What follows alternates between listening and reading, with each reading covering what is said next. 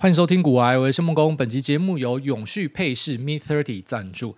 Me Thirty 是地中海永续配饰领导品牌，使用三一六低碳不锈钢、真空电镀 PDV 技术，零排放、不污染、经久耐用、不易褪色、不会过敏。独家 Handcrafted 手工艺珍珠，让佩戴珍珠时不用伤害母贝。品牌采用培育钻石，有着和天然钻石一样的四 C 条件，却省去了采矿过程中产生的自然伤害和劳力支出。Me Thirty 深信品牌除了盈利之外，也要对环境社会有正面影响力。选择 Me Thirty 永续饰品的您，同时也成为守护地球的一份子。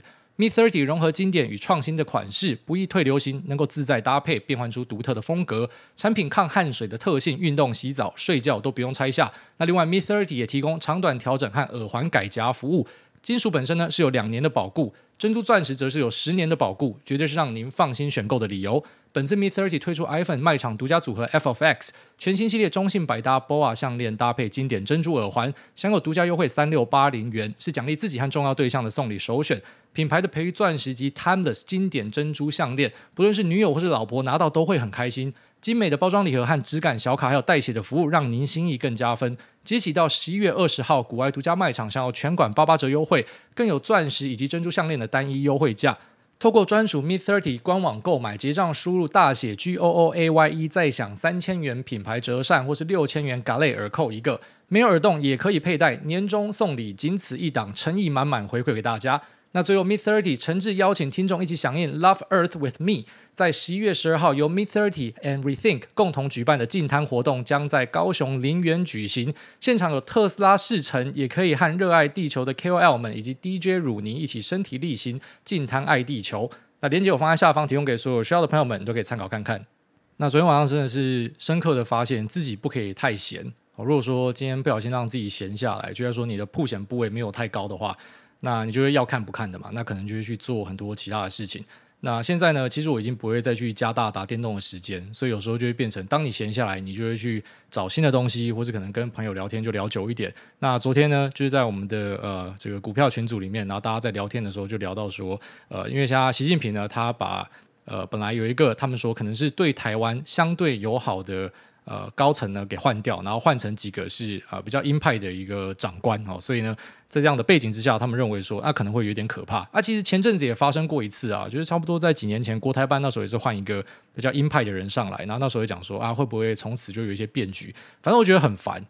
那你不觉得吗？就从我们爸爸的时代，然后到现在，反正每次就是啊，中国又做什么，然后我们就要担心受怕，他又要打我们，他又要干嘛？就是说干嘛？真的是在这个国家隔壁干有个衰小。反正是衰小到爆炸。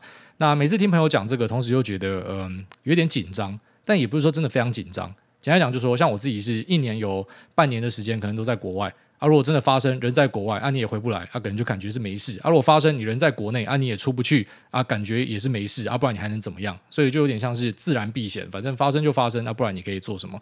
那像我们自己的配置呢，就是台湾放一点，美国放一点哦。之所以没有全部可能放在什么副委托啊，会选择开海外券商，它有一部分也是为了要去规避这样子的一个风险啊。所以你就是说能做的都做了，那你还能干嘛？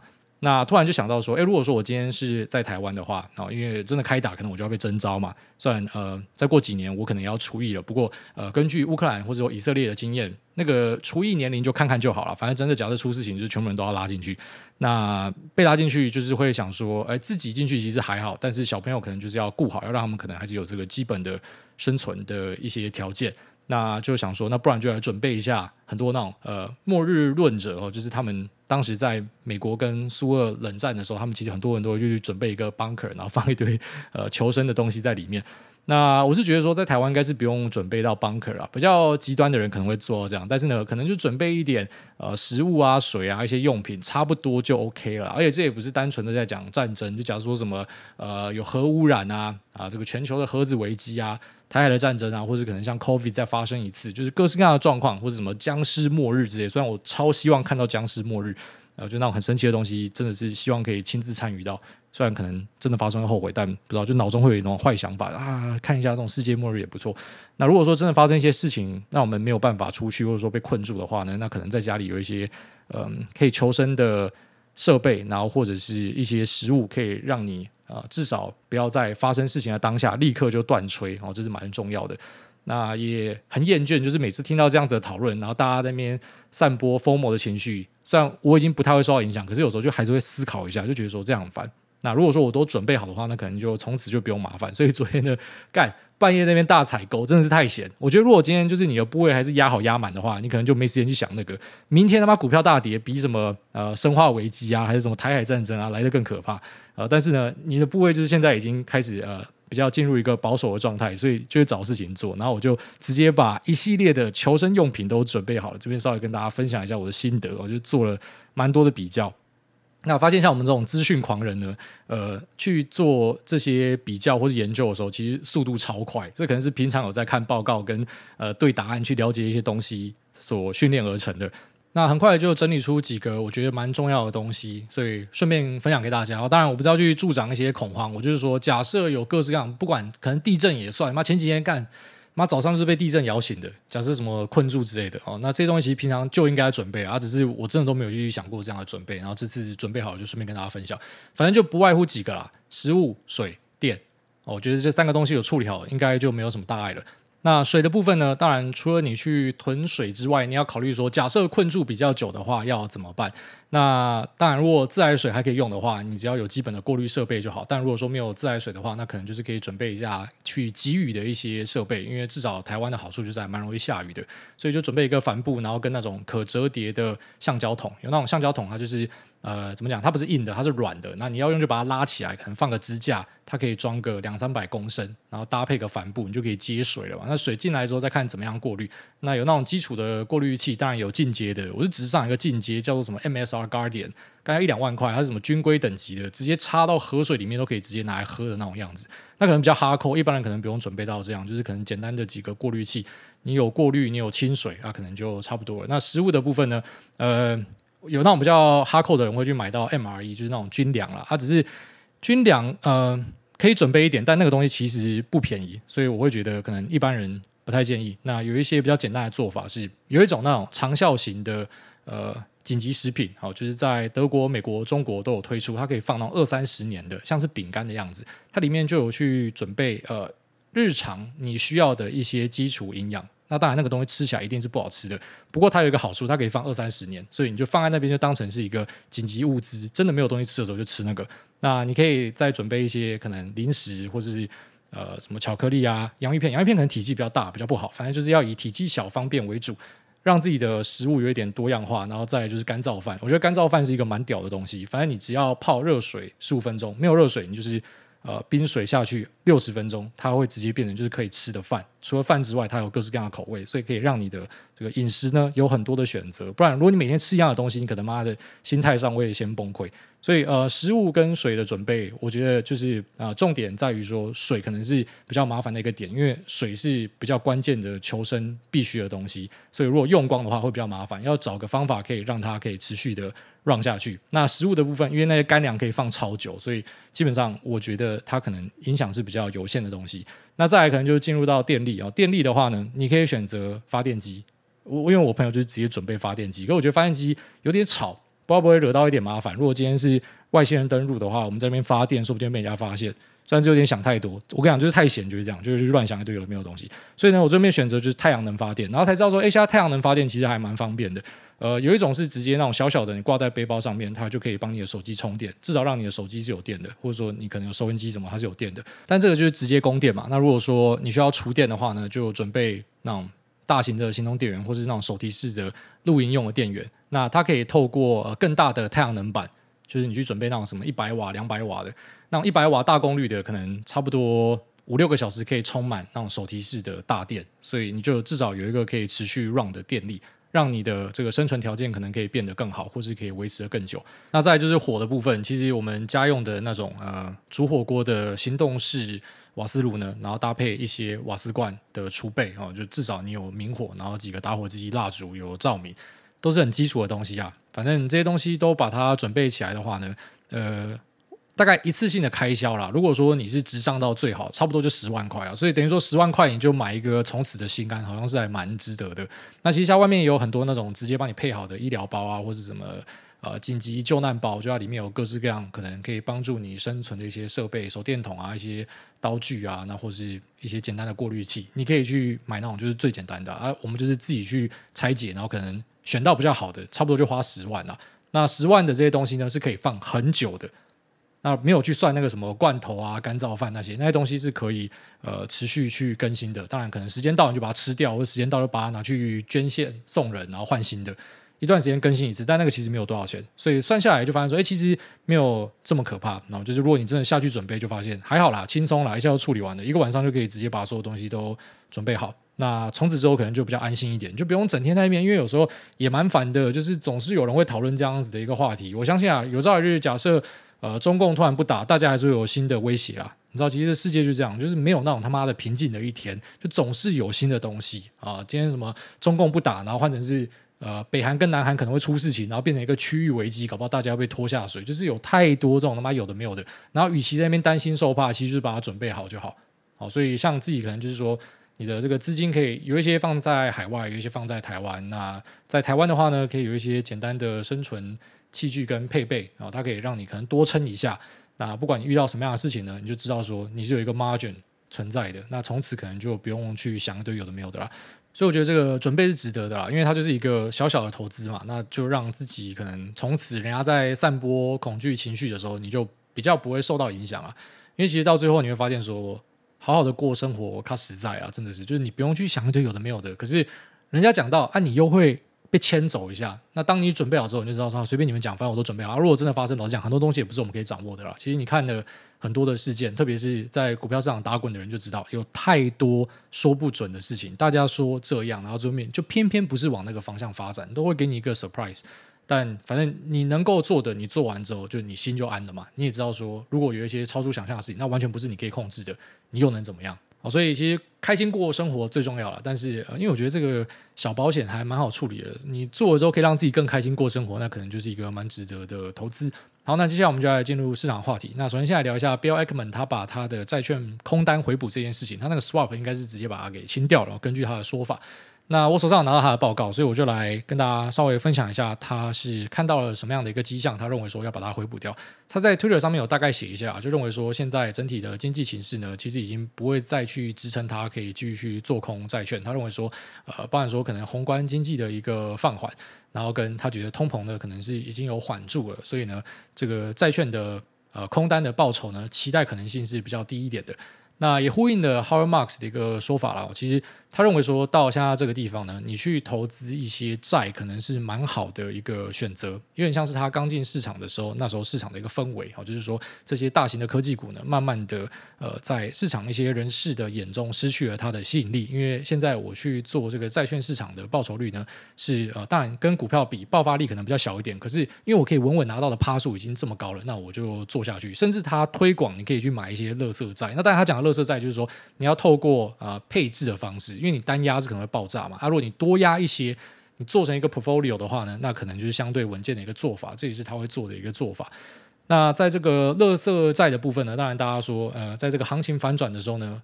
垃圾债可能就是一个会爆炸的热点嘛，不过他的意思讲说，那公司呢其实也是会爆炸，而债券呢至少它的那个清偿顺位是在比较前面的，所以他认为说这个债券是一个可以投资的选项。那一样，我个人的立场一向都是我认为股票是优于债券的，所以我不会去选债券。如果说真的要去针对债券做操作的话，可能会使用期货去赌一个。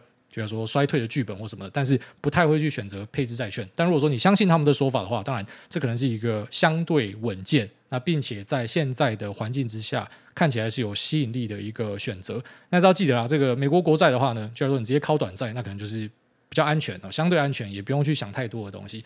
但如果你要靠垃圾债的话，记得还是要有配置哦，因为你单压是可能会出事情的，所以。就是说，你可以透过一些 ETF 一次包一包的东西，那可能是比较好的选项啦。那如果对这个东西有兴趣的，我建议去看一下 Howard Marks 他最新的一个 memo。本来想说要特别拉出来跟大家讲，但是我本身就不是债券的一个拥护者，所以呢，我并不是特别呃这个推广这样子的内容。但如果你是喜欢债券的，或是你希望你的配置里面多一点呢，可能觉得说跟股票是负相关，可以起到保护或者说对冲效果的东西，那这一份 memo 就是一个必看的东西啊。好，那接下来我们就来聊一下 Pershing Square 的这一份报告啊。那当然，这份报告是不是公开的，我不知道了。但我自己稍微消化处理之后呢，呃，来跟大家分享一下我对他的一些意见跟看法。那其实如果说你没有办法拿到这一份报告的人，你也可以在他的 Twitter 上面。看到他的说法，而且蛮多说法都直接写出来。那八九不离十就那样，他只是在报告里面算是写的比较详细一点，有把他的一些理由给列出来。那我就跟大家分享一下。那首先，哦，他会去回补的一个蛮重要的理由是他认为说，目前的 real interest rate 啊，这个实质的利率呢，已经在一个限制性的 level 啊，restricted level，就是说大概是两百五十 basis point across the yield curve，所以这个地方就差不多是一个顶了。那 inflation 呢，已经开始有看到从顶端持续下降。缓和的一个征兆。目前 Core CPI 呢，Run Rating 大概是三趴，那 Core PCE 呢是两趴。好，所以在这个过去的三个月的 Trading Basis，我们是看到这个数字呢是还蛮健康的。那未来应该会持续下降。理由之一是目前的呃 Labor Supply and Demand，他认为有看到改善，所以我们会看到说呃薪资的成长应该会开始下降。那它会在 Core Services Inflation 这边去造成一个帮助。那虽然说经济至今都还算是强韧，但是他认为成长性应该会开始慢慢的不见，因为大家的收入是在减速中。然后在过去肺炎期间，我们有观察到说，很多家户的存款是来到一个新高，不然说可能直升机撒钱，没有地方花钱，让大家的存款堆上去。那这个存款呢，它在过去的一段时间持续的下降，到现在他认为说可以直接把它删掉，就是大家已经没有存款的。那消费信贷的品质开始下降哦，除了前面提到的没有存款这件事情，利率维持一个高档哦，也让很多人对于这个呃消费信贷的需求会下降。那有些人甚至是会开始还不出钱，所以这个。Credit quality 的部分哦，销金铺险高的地方，可能大家要稍微的看一下。那再来就是一些 low income consumer，就是比较低收入的消费者呢，他们正在承担很大的压力，以及面临了财政上的一个逆风。呃，除了这个目前我们知道说通膨数字很高，很多生活用品变贵之外呢，再来就是。过去在肺炎期间的补助，现在都在退场中，然后以及要去付学贷。好，学贷之前就讲说可能要帮大家取消嘛，那后来是没有没有要做这件事情，所以他们开始要去承担要还钱的啦，要付钱的啦。那外加现在生活的开销又很高，所以呢，他们可能会承担非常大的一个压力。那再就是说，因为近期我们注意到在 long end rates 这边的呃这个利率呢是持续的拉高，它其实在未来代表的是说 financial condition 它是更加的紧缩。就是说，因为利率太高了，所以可能一些投资都会减缓哦，公司的支出可能也会因此减缓，所以才会很多涨势都集中在少数几家公司。有些人把它视为不正常，我把它视为是完全正常，因为现在这些公司他们就是避风港。所谓的标普七骑士，他们其实就是避风港，因为它是相对其他人最安全的地方，所以涨势都集中在这，可能是这样的一个现象。就是有些人可能把它呃倒果为因去解释。那也因为上述的这些理由呢，所以呢，他认为我们已经开始去看到一些 early indication、early signs，就是一些可能呃比较前瞻的讯号。未来消费性的支出呢，会持续的下降哦，消费者这边没有钱了。那消费者这边没有钱呢，我们知道说，在非必需消费品这边的影响，可能就会是最重大的。所以在上一集有跟大家聊到说，有注意到 TSM 它车用那个 quarter-on-quarter 不应该下降，我认为不应该下降啊。那几个 IDM 这边其实都有一些朋友，呢，或是后面认识的听众哦，就是我去跟他们征询一下意见，然后发现大多数都是看保守。那最大的这个 Foundry 呢，在明年可能它的产能利用呢是维持在差不多的地方。不过它有一个好处啊，因为它的这个 N 三良率拉上去，那并且呢开始有这个客户大量的下单，所以它虽然可能产能利用率是停在差不多的地方，目前看是这样。不过呢，它的这个营收跟获利应该是会改善，所以你会发现说有一点那种大者恒大的味道。我在台湾，你就会注意到这些呃大 foundry 啊，或是大 IC design，它可能是一个避风港。在美国呢，就是所谓的标普七骑士，所以大家把钱往这个地方塞。诶，就蛮合理的。那台湾的中小型为什么还是蛮强的？我觉得，因为跟美国有一个最根本的差别是，美国的很多中小型它可能根本就是不赚钱的，但台湾基本上你要可以走到上市柜，你都是有一定获利能力，然后外加你可能财务杠杆没有开很大，以及更重要的就是台湾的利息其实跟美国比是低很多，所以这可能也多少去解释为什么台湾的中小型会相对美国强这么多。所以我认为说，其实现在市场就已经有在反映这些东西。那只是说，如果未来标普七骑士这个七个最主要的公司啊、呃，他们也开始出现转弱的话，那会是一个比较值得担心的点。好，那这个我们就要持续的去从财报跟 Capex 去做一些认证。那最后面他提到了最新的一个风险，就是目前全球的地缘政治的不确定性。然后以及啊、这个。财政系统的不稳定，包含说像日央现在正在硬扛中，然后以及在以色列巴勒斯坦这边的冲突有可能会扩大，这些都会增加很多的不确定性。那其实我稍微帮他翻译一下，这边空单回补之后呢，如果后面出现衰退或是出现呃战争的扩大的话，那债券可能就是大家会冲进去的地方，包含美元。所以除了前面提到的美元、黄金跟油之外，就多一个债券，可能债券就会是一个避险的地方。所以它回补的时间点，我真的觉得非常的漂亮。然后从下开始呢，这个债券可能就是可以当成是一个假设有呃衰退。征兆出现，然后或者是可能地缘政治扩大的话呢，那它是一个大家会把钱塞进去的地方。真的觉得它这一波的操作非常漂亮。那相较于油跟金。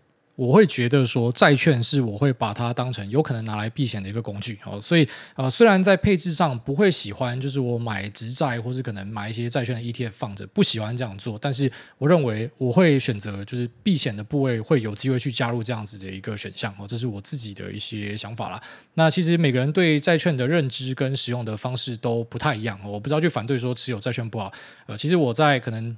过去的几个月就有提到，我认为现在股债配反而是一个很值得看的时间点。但是呢，我自己不会这样做，我有我的理由。那如果大家有各自的理由呢，当然都去做各自的选择。但是我可能会比较把它倾向当成是一个。避险的选项，而不是去拿它可能啊、呃、这个固定收益啊，这不是我会喜欢看的东西。所以大概是这样子哦，就是我觉得他对整体经济的看法是偏向保守，然后和 Ray Dalio 的说法其实蛮像的。基本上两个人的讲法现在是算重叠，我觉得针对目前可能全球的政治战争跟经济的状态，然后以及各国内部的一些矛盾，然后跟贫富差距，他们讲出了大概差不多的一个说法，也就是说前面是有 headwind 啊。好，但像我自己呢，就会比较处于这种呃乐观仔的一个味道。就是我虽然在部位上，我也认同说现在应该要比较保守，所以看到任何的反弹，我都不会高潮啊，赶快追进去，要赶快加部位。我不会这样做啊。不过呢，其实我也不会一面倒的去看空，因为在我自己的认知跟本身的信仰和个性之间的一个平衡，我知道说我还是喜欢看股票，所以如果有东西要崩下来给我捡，哦，这是我最高兴的。我怕的是，妈的，我满手，然后你这边崩，那可能就比较难受。但是如果给自己一些弹性的话呢，其实现在是一个相对舒服的地方。那我们上集聊完特斯拉，马上就有听众回来 feedback，这边也稍微分享给大家。其实我蛮喜欢这种感觉，就是我讲一个东西，然后大家稍微补充加一加之后，我们就真的就找到答案哦，这个是很赞的一件事情。那我提到说我的滤网闻起来很像我的大学印度同学 Sanjay，就身上那个玛莎拉跟咖喱跟阿摩尼亚的味道。那他说那个滤网可能只是一部分的问题。Model 三哦，最主要的一个核心问题呢，应该是它的那个冷排设计有一点问题，所以那个冷排是需要去清理的。你只换滤网可能帮助是有限。那有几个听众都是车主，然后以及有特斯拉的人都这样跟我讲哦，所以呢，大家可以参考看看，就是滤网那个可能是次要的，你换滤网可能还是会闻到我讲的那个印度汗味。不过呢，呃，你要去把那个味道给根除掉的话，最主要是里面的冷排。那那个可能不是说你单纯去处理滤网就可以解决的哦，这个稍微跟大家分享一下。那再另外一件事情就是，又有听众在美国这边是签的 Model X Plaid。那虽然我上期提到说台湾跟美国比，诶，只贵四十万，看起来非常的便宜嘛，对不对？因为台湾的进口车一般你进进来就是翻倍卖之类的，所以感觉很便宜。但实际上呢，诶，美国这边他去买哦，它的利率是六点五趴，所以跟台湾的一点九趴一比。如果一样是贷七年的话，你就可以马上算出来说，那它那个成本是真的是很高，所以从这边就可以知道说，为什么在美国的一些消费会减弱，因为你在台湾你可能感觉不出来，你的房贷还是在二趴，然后你的车贷是在二趴以下。那你就不知道说，美国这边家房贷可能是八趴，当然他们是固定利率啊，所以前面签的人可能就说不会被影响到。但如果他的利率是 adjustable，或者说他现在要买房的，那一定就受到影响了。然后跟车子那个利率高上去，或者说消费品的一个借贷一样，这些东西变贵之后，其实大家的消费会非常。呃，有效的受到影响跟抑制啊，当然这可能是 Fed 要的，只是如果做过头的话，会发生什么事情，我们真的不知道。可能就是说整个消费缩掉，然后经济软掉，这是有可能会发生的。不过就是说，因为我们在台湾去看，如果你不知道国外的状况，你可能会觉得说还好吧，好，只是你要知道这个国外的利率下真的是到一个很可怕的一个位置。诶，你买一个那 X Plus，它利率竟然是六点五趴。如果今天台湾是六点五趴的话，我一定就现金买，我不可能去跟你用车贷，因为我就知道这个呃利率只有一点九趴，那。你给我贷他妈三千万五千万，我都给你贷哦，就是可以超贷，我就把我贷到爆掉，因为这利率就是太便宜了。但如果今天是六点五趴，我一定就是直接付现清掉，我不可能去贷。那如果什么房贷拉到什么三趴，因为台湾是那种 adjustable 嘛，就是会会跟着央行给的这个利率去动。如果台湾的房贷就是说拉到什么三趴四趴五趴，我一定也会把它还掉。啊，不会全部还掉，但是就会去降低，因为你就会知道说，呃，这个地方的利息已经不是那种就是你可以很无脑，反正不借白不借的一个位置。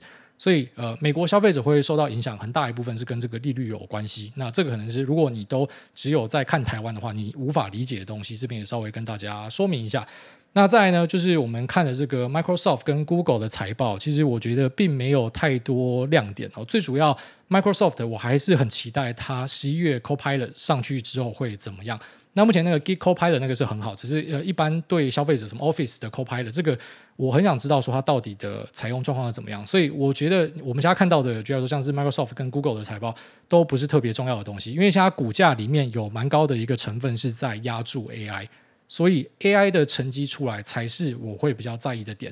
那过去什么 Azure 现在怎么样啊？还是说什么现在广告怎么样？那个对我来说真的不是重点，因为它现在股价之所以可以撑在现在这个位置，或者说过去有钱进去推，其实都在压这个 AI，而这个 AI 目前在财报里面你是还看不出来的。那为稍微简单做一下 update 的，就是目前呢，Google 它的伺服器的状况还是很好啊，然后在 Microsoft 这边也是，就是目前我们在科技巨头注意到的，除了这两个已经开财报了之外，AWS 在台湾的下单状况也很好，所以我们之所以会讲说这个呃标普七骑士里面它的这个涨势支撑可能是合理，是因为他们都还是持续有在投资，他们也是可能目前少数公司然后还敢持续扩大投资的东西。那当然，只是这个投资下去之后，它可以在多短的时间内换肉出来给大家，可能大家都还在想象中。甚至有个说法讲说，AI 的投资不要马上把它想成就要赚钱，你要当成是一个 R&D 的费用，它就是呃丢下去，然后去提升公司的整体，就已经开始有打一些预防针的。不过呢，就是等到这个 AI 的成绩出来，再来分析财报，我觉得是比较有意义的事情。因为现在其实这个股价的成分里面有太多是 AI 了，所以你去看过去的财报，我个人觉得没有什么太多的价值。我自己的做法是，我去盯供应链了。所以像 Google 的一个供应链 Celestica，就是专门在帮他做 TPU server 的，在明天会开一个财报。我本来想要解码落跑啊，因为像我自己就是说，呃，曾经在美股的这个赌财报里面受过不少次伤的人啊，当然有很多时候也是那个财报开出来就直接喷出去啊，只是。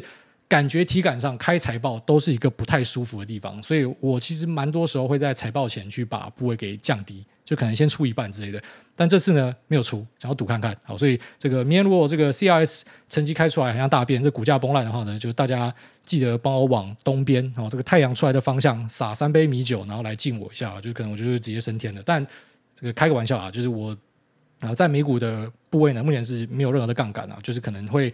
呃，不太舒服而已，但是不会有任何的爆炸。不过我就是决定要留下来，因为我发现，呃，像另外一个伺服器的供应链 Supermicro 美超伟，大家对它的预期是非常高的，所以它上次财报，呃，就算是一个 beat 的成绩，大家不一定喜欢，是因为那个预期太高了。可是我注意到 Celestica 以它的预期 EPS 跟展望来看。我不认为市场对它的预期是有到很高，所以这边想一想就觉得，那不然就留下来哦。所以就跟身边的几个朋友，我们一样都有去这个投资 Google 供应链的，就认为说，反正就等看看啊，然后看看它的状况怎么样。所以它可以当成是一个这个前瞻的预报，哦，就我们看一下。Celestica 它是怎么样讲他家的业务，然后他赚多少钱，然后加 Guidance 会不会上修？如果是的话呢，那就验证了，就是 Google 的这个表现会很不错。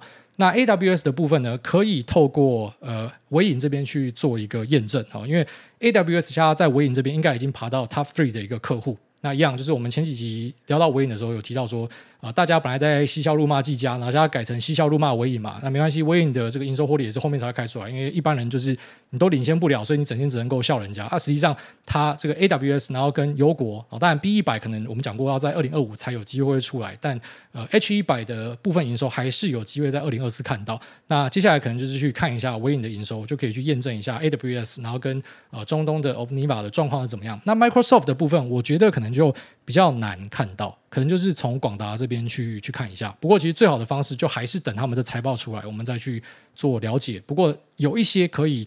当成是前瞻资讯的，就是它的供应链哦，这个我们去看一下它供应链目前的状况怎么样，其实大概就知道说，那他们这个投资有没有缩掉，或会不会是往上加的。好，所以这边稍微跟大家分享一下我的想法，就是说，像它这些大巨头呢，基本上你等到它的那个 AI 服务出来之后的那一季财报，才会是一个决胜的关键。那前面其实就是各式各样大家去赌预期啊，这个地方是不是预期高了？那是不是预期低了？然后去下注，所以比较偏向一个筹码跟资金的博弈，然后大家去猜说这个数字会怎么样。但等到这个财报开出来，然后下一季的 guidance 给你之后，哦，就是 AI 之后的第一份财报，那应该就可以大概去推出说实际上的轨迹是怎么样。到那时候呢，可能想象的部分就会压到蛮低的，就变成开始要称斤论两了。所以我会选择这样去看待。好，那这节目要这么加进入 Q&A 的部分。第一位北科学弟他说：“帝王谢梦工 Q&A 好久没听到四星或三星的，哎，对，真的是有一段时间没有出现了。”那其实四星跟三星的也不用留言啦，因为第一个是我根本不会屌你，然后第二个是你不喜欢，你真的就换台就好。这也不是我在追牛什么，因为像我自己看到不喜欢的东西，我就是换台，我根本不会浪费时间去跟你互动。就我觉得你是废物，我就根本不会看你。所以，嗯。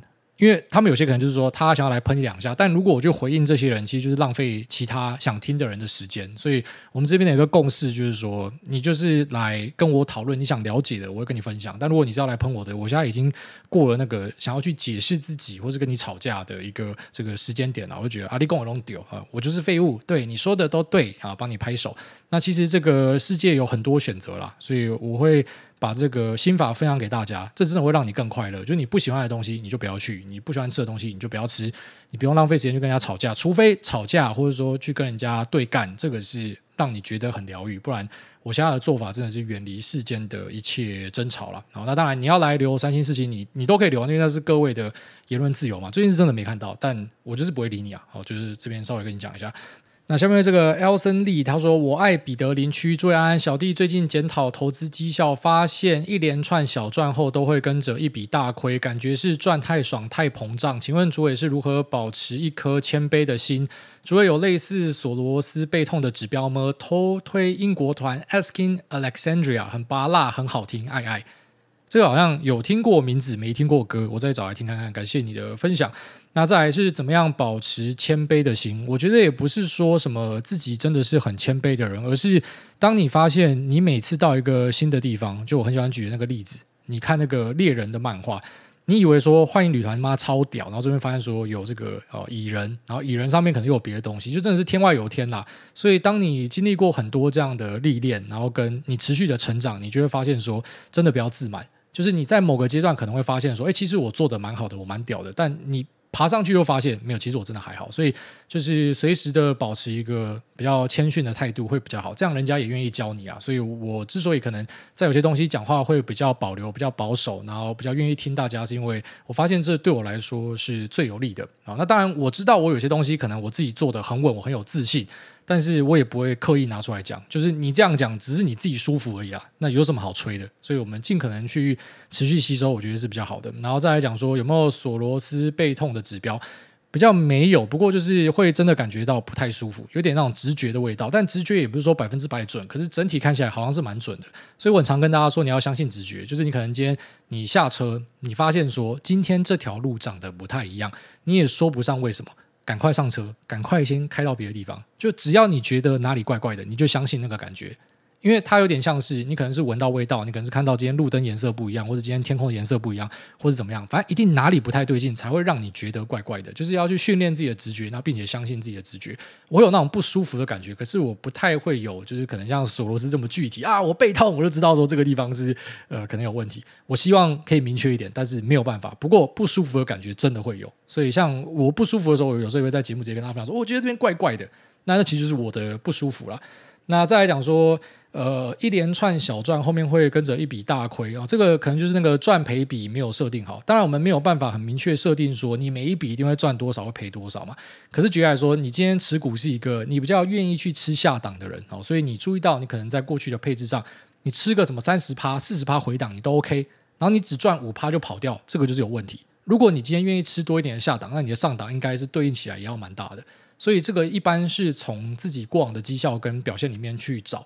就你发现你是耐受度高一点的，那你应该就要抓大鱼。那如果你是那种耐受度很小，你停损抓的比较严格的，对，你看起来你的那个 drawdown 都有比较小，那你赚钱你自然也会比较小，但是你就是很稳定。所以就是看你的这个选项是什么啦。只是一般来说，比较不会是好几个小赚，然后一个大赔。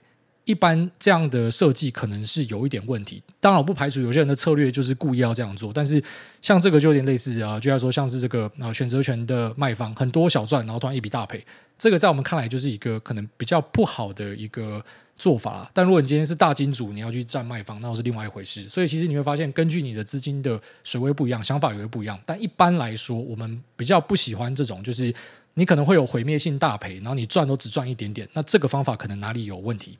一般来说。下面这个谭子我姓石，他说：“艾大你好，想请问你有注意到 CHPT 美股吗？朋友们买了一狗票的股票，却从山上抱到山下，想请问该请他们下车吗？对了，我想在这告诉嘉义中正大学的敏敏哥哥，你的留言密码成功了诶。好，OK，那这个 CHPT 应该是那什么 Charge Point 还是什么 Charger Point 吧，就是在做那个。”呃，电动车充电的，我有听过啊，就很多人好像有在讲这一只股票，但是我真的不熟，所以没有办法跟你分享哦。那台股的话，可能就是华晨吧，但华晨它最主要也不是在涨这个电动车的充电桩哦，而是美国基建的部分，所以。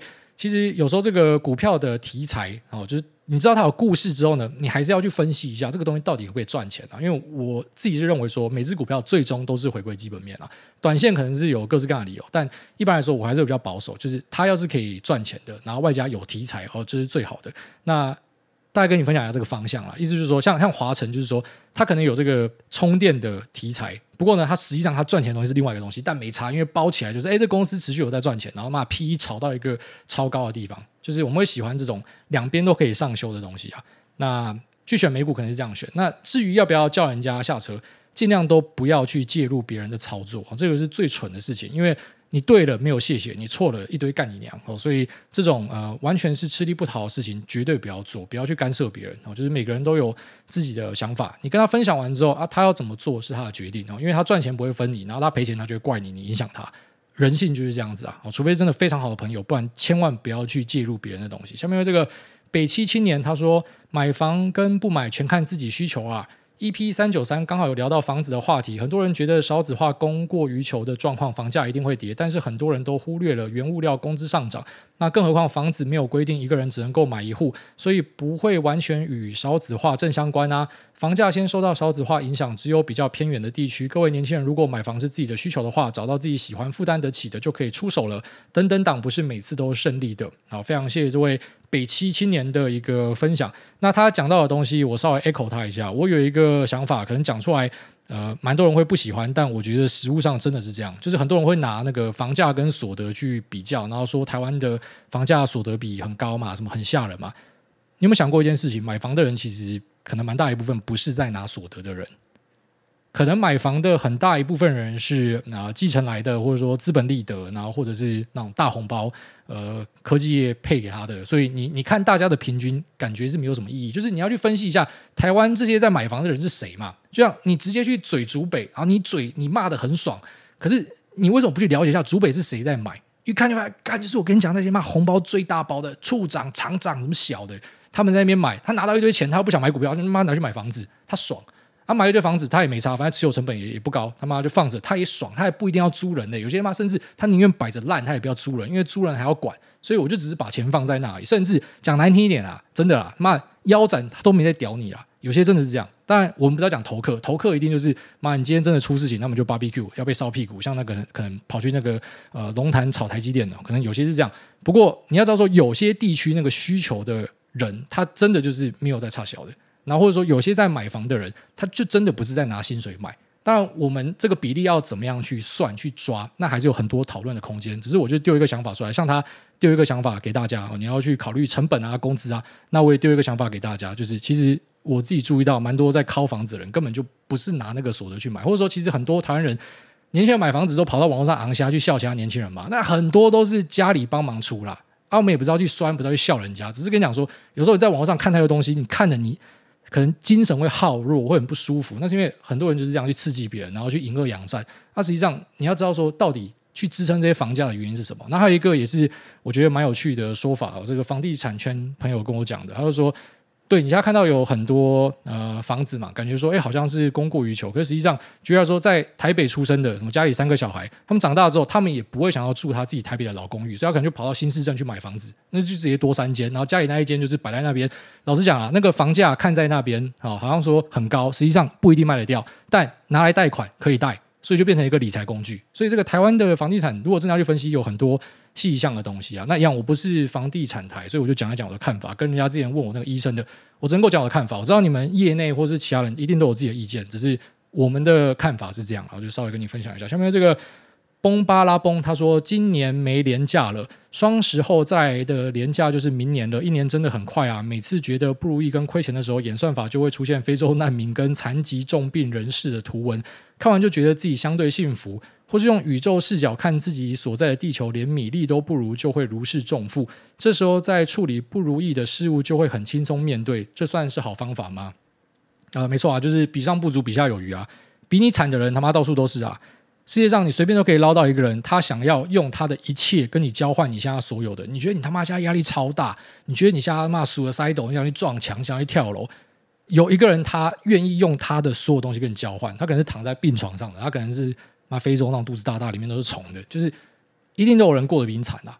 所以，我们虽然讲说眼睛都要往前看，比较都要往上比，可是实际上有时候也要学会去抓一个平衡，就是你要知足啦，不然其实人心不足蛇吞象啊，你最后面就会发现说，那是一辈子追求不完的。你换了一个车子，就要换更好的车子；你换一个房子，就要换更大的房子。然后你总是有更好的东西、更贵的东西可以买，所以你总是觉得自己钱不够用，总是觉得自己干他妈有够衰小，比是比不完的啦。所以。就是尽量不要有太多的比较啊，讲是这样讲啊，实际上我自己还是整天会去跟我觉得厉害的前辈比较，然后自叹不如。不过我也慢慢的抓到一个平衡，就是去珍惜我所有的东西，我有的一切啊，然后去想说，如果今天，嗯，虽然我不喜欢分享这种太鸡汤的东西，不过就就想想啊，如果你五天之后就要死掉，然后跟呃五个月之后就要死掉，跟五年后就要死掉，你现在会做什么？然后其实你就是去做这三件事情就好。我我我认为真的是这样子。下面有这个苦海小商人，他说：“快乐好难呐，癌大你好，小弟目前工作一年有八位数的收入，虽然这对癌大来说只是零用钱，但对我来说生活已经很足够了。去年开始跟癌大之前一样，觉得人生乏味，快乐越来越难获得，尤其是购物得到的快乐，维持的时间点越来越短。”无聊到开始怀疑人生。那目前有房有车有女友，但我不想要有小孩，也不太爱去酒店。目前的解法是定期运动，让脑袋放空。想请问癌大当初是怎么样克服的呢？祝癌大好人一生平安健康。呃，这个八位数的话，也是超过我的零用钱啊。我一年我们全家的家户支出也没有到八位数啊，所以一年有八位数的收入是在台湾绝对是封顶的。那。你觉得人生开始呃失去目标会蛮正常的，因为等于说你在你人生的其中一个项目你已经封顶了。诶，这个项目其实影响大，因为收入影响到的其实就是你的房、你的车，就所谓的五子登科里面有蛮多项目都是跟你的收入有关。所以当你的收入已经封顶，你自然而然你会觉得我人生已经没有其他挑战了。那你讲说我有解决吗？其实我至今都没有解决，就是我还是会。有时候脑冲可能发现一个东西好玩，就全力投入，然后真的很希望我找到一个呃，可能我可以做一段时间的兴趣。所以我真的非常羡慕有些人，他会去露营，他会去钓鱼，他会去滑 SUP，或是呃，他会很定期的跟朋友一起玩某些游戏。因为连这个其实我都做不到。我喜欢打游戏，但是我游戏也是切来切去，换来换去。我就是一个严重注意力不集中，很容易分神。然后只对我自己喜欢的一些东西高度专注跟呃完全的投入，所以导致你会发现说，有时候头重脚轻，你希望去找到一些也可以让你开心的东西，但就是找不到。所以我至今也都没有找到。不过呢，嗯，最后面发现说，这好像不是一个重点，就也是最近在想有想到啦，就是我们都是讲说追求快乐嘛，可是人生只有追求快乐嘛？自己想好像也不是只有追求快乐，有时候。虽然讲这很奇怪，就是你会发现说被需要，然后跟一个责任感，它其实会是一个你心中满足感的一个来源，它不一定是快乐。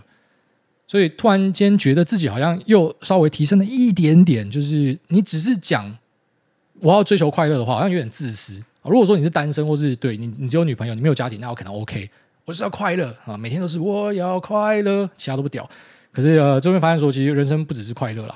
至少我目前可能在研究的方向是这样，但我觉得这个东西我也不会花太多心力去处理它，它不像是一个心灵上的。反正只要我觉得我今天是舒服的，我就不会想太多。可是有时候不舒服的时候，真的会觉得很懊恼，然后找不到真的想要做的事情。那我个人认为这个症头呢是超多人都有的，然后特别是就是他可能在某个东西他已经封顶了，他就会这样，因为你少了一个努力的目标，所以。你自然会觉得有一点空虚，然后不知道要干嘛，所以那其实是一个这个富贵病吧？我认为是 哦，就是很多富贵人士可能都会这样，然后他们就会开始去探索一些可能性。那还是希望你可以找到。不过以我自己的案例，是我目前呃，除了这个养小孩很疗愈之外呢，其他没有特别找到一个就是我真的非常喜欢的东西。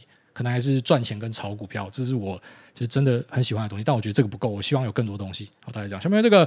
辣两头啊，兄弟！他说优质节目，我他妈吹爆！第三次留言希望被念到，谢谢大家每周两次录制优质节目，分享有趣的生活日常。明年二月即将加入捏卵阵线，十月二十五号是小弟我的生日，希望可以用酸民的声音祝我生日快乐，也祝我辛苦的老婆 Annie 明年生产顺利平安。谢谢大家，祝全家一生平安，绩效三不五时大报社，爱您。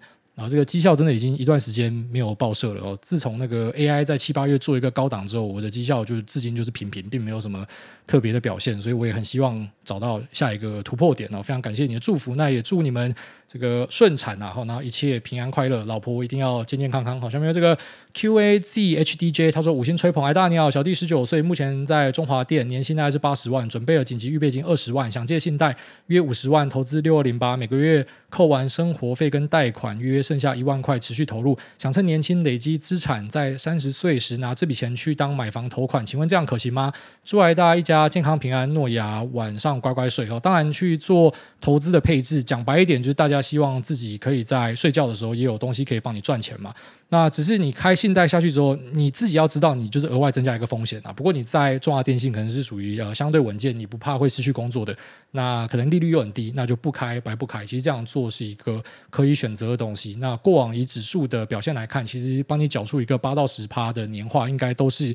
呃，有机会可以办到的东西，就至少比你放定存或者其他东西来得好。所以你说用这种可能相对保守的指数配置去累积自己的资产，那也不是说很急，就希望说啊，我两年后就要买房，所以我一定要在短期内大盆。你时间点拉得够长，是十一年的话，我觉得其实已经相对保守，而且是一个非常值得尝试的做法了。哦，所以我不会觉得有什么太大的问题。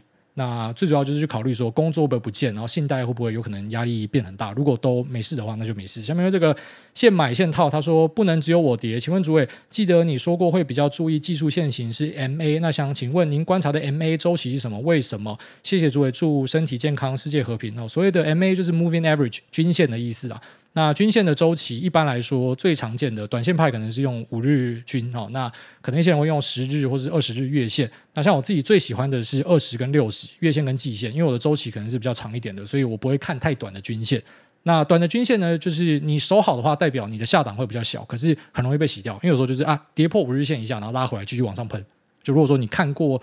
够多的线图的话，你就会注意到这样的一个现象。所以你的均线的周期抓得越长，你越耐洗，你越可能赚到大钱。但相对的，因为你的周期抓得更长，所以你的停损的宽度一定更宽。你可能会看错的话赔比较多钱，那都是一个取舍。那这个取舍其实可以透过很多方式去做限制跟抑制啊。那我自己比较喜欢的是呃季线跟月线。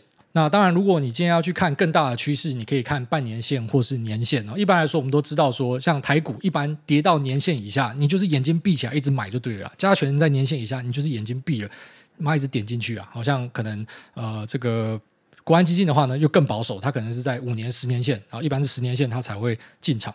那十年线可能就是说，你不只是他妈眼睛闭起来，你甚至是要去妈借一点点钱来压，都是一个可能在过往呃考量。呃，过去的表现它是一个这种投报很好的地方，所以就是说每个线它呃采用的不一样，那个策略就会改变。那如果你是用很宽的线，就像说你是用五年线、十年线作为你的买卖依据的话，不知道你你搞不好一次出手是好几年才出手一次，甚至有可能就是不知道十年都没机会出手，它是有机会发生的。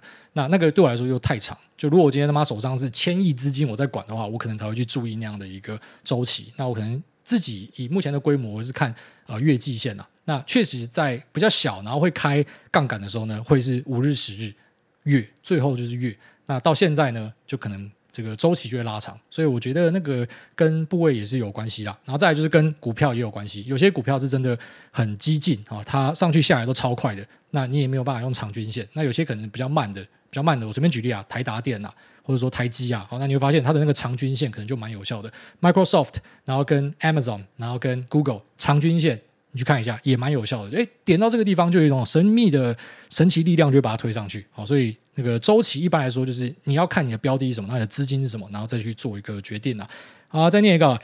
Ariel 五一二三四五，他说：“牛牛某某，艾大您好，我和男友都在听您的节目，想询问您的意见。目前和男友预计两年之后结婚，常常开玩笑问他什么时候才要求婚。就他今天说，那现在我说戒指呢？他说，原来你在乎的是戒指吗？想问艾大，戒指很重要吧？难道只要口头问说要不要结婚就算求婚吗？这样比接驳车还过分吧？祝艾大 Lisa Noah Choco 好人一生平安。嗯、”这样说好了，我觉得戒指它就是一个信物，那信物可以用其他的东西替代。可是你空手，然后跟人讲说要不要嫁给我，是真的有点没水准啊！就就连我这种人我都看不过去。好，所以我不知道，我觉得你至少准备个小东西，甚至糖果戒指也好，你一定要有个信物，就是啊，这个东西就是我们的纪念。所以不一定要戒指，因为就像说像有些钻戒那真的很贵啦。那可能女生喜欢钻戒的话，那当然你就要准备这个东西。所以就看对方喜欢什么，你准备什么，不一定要是戒指。可是我还是觉得要有信物，所以这个真的比接驳车上呃求婚还要过分，我真心认同。所以呃，我认为这个男友哈，哎，好好的反省一下，然后再给你一次机会哦，丑一再试看看。好，那这拜拜。